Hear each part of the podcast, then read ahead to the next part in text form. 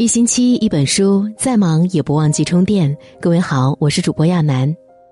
今天我们来分享这篇叫《高情商的人都有这十大说话习惯》。有句话说：“你越会说话，别人就越快乐；别人越快乐呢，就会越喜欢你；别人越喜欢你，你得到的帮助就越多。”会说话的人让人如沐春风，是因为说话做事能顾及他人感受。他们爱自己也爱别人，能轻松淡定的和身边的人相处，让周围的人感到舒服。高情商的人在生活中都有这十个表现，看看你中了哪几个？第一，会赞美。心理学家威廉·詹姆士说：“人类本性上的最深企图之一，就是期望被赞美、钦佩、尊重。人们喜欢和经常赞美、肯定自己的人相处。”因为赞美使人愉悦，肯定使人自信。一句真诚的赞美，就如一缕冬日阳光，温暖人心。当然，高情商比拼的不是技巧，而是发自内心的真诚。心里装爱的人，看什么都顺眼，一开口就是美好的字眼，温暖了别人，也照亮了自己。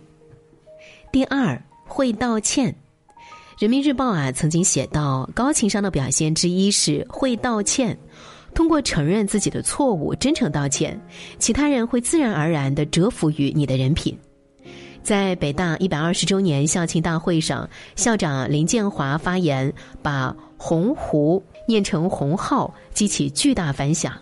第二天，他主动在北大 BBS 上发了一封道歉信，很抱歉在校庆大会上的致辞中读错了“鸿鹄”的发音。说实话，我还真的不熟悉这个词的发音，这次。应当是学会了。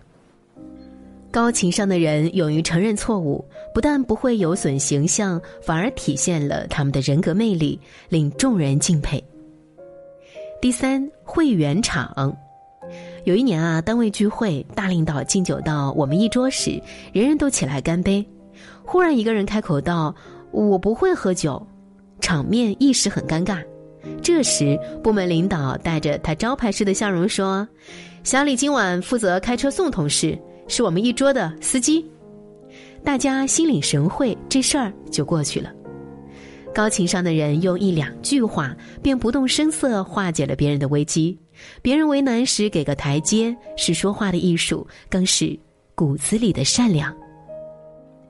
第四，不炫耀。闺蜜孩子高考没考好，你却跑去跟他说，你孩子考上了名牌大学。朋友刚被公司裁员，你跟他说你升职加薪；朋友刚跟男朋友分手，你却跑到他面前撒狗粮。炫耀不是分享，分享是一个人的喜悦，两个人的开心；炫耀是恨不得全世界都知道我有多好，而不管别人是不是愿意，甚至给别人带来伤心。常炫耀的人，朋友会渐渐离他而去。越是成熟的稻子，越垂下稻穗。真正高情商的人都懂得沉住气，不显摆，就能省掉一半以上的烦恼。不争辩。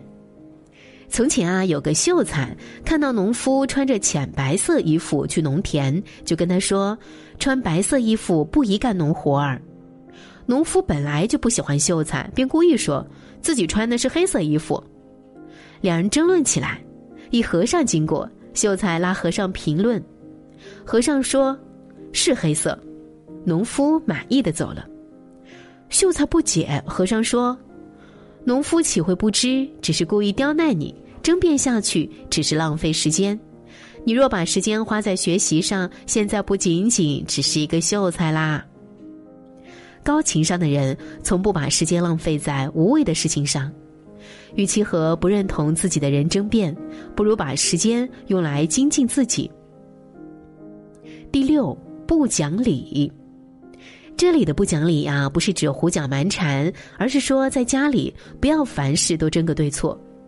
杨绛曾问钱钟书：“为什么每次吵架你都让着我？”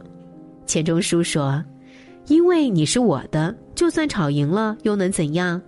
赢了道理，输了感情，丢了你，我就输了人生的全部。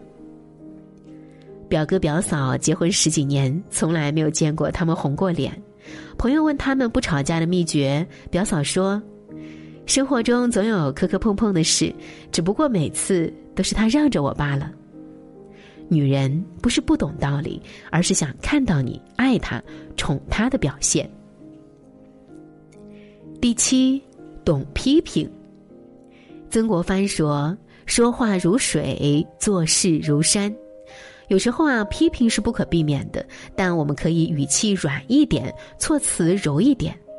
记得刚工作时，一次啊，我因为前一天晚上和家人闹不愉快，第二天呢，给领导的文件上出现了很多错别字，但他只是温和的说：“你工作一向很仔细，这让我很放心。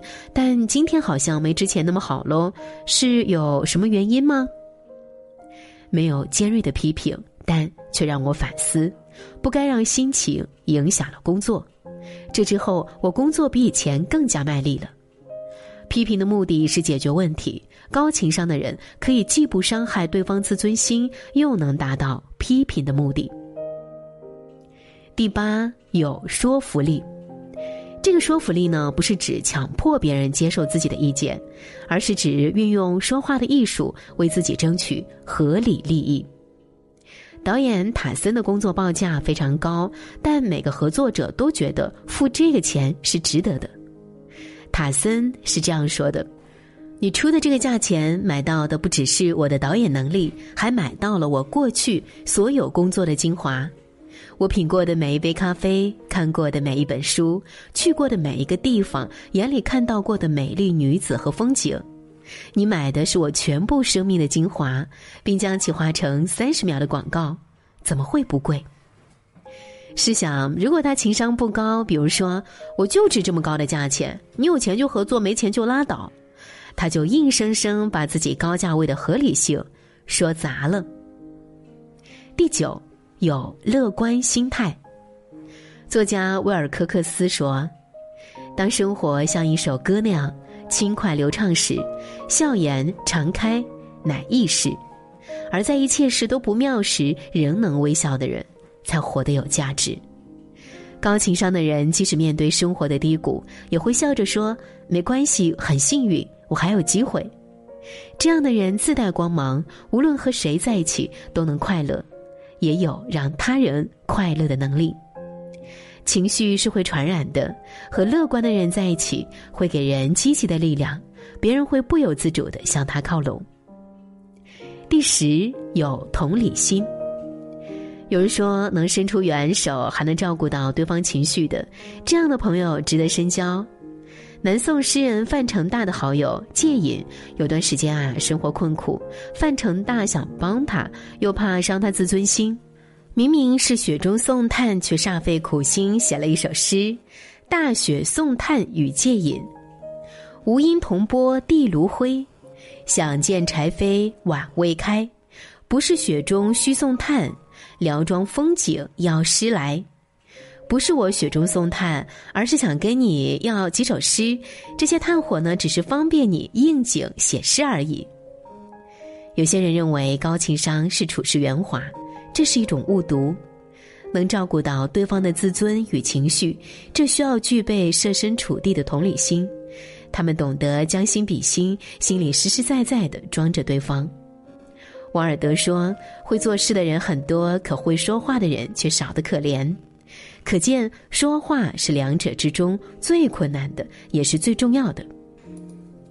会说话不是虚伪，而是得体；不是世故，而是温暖。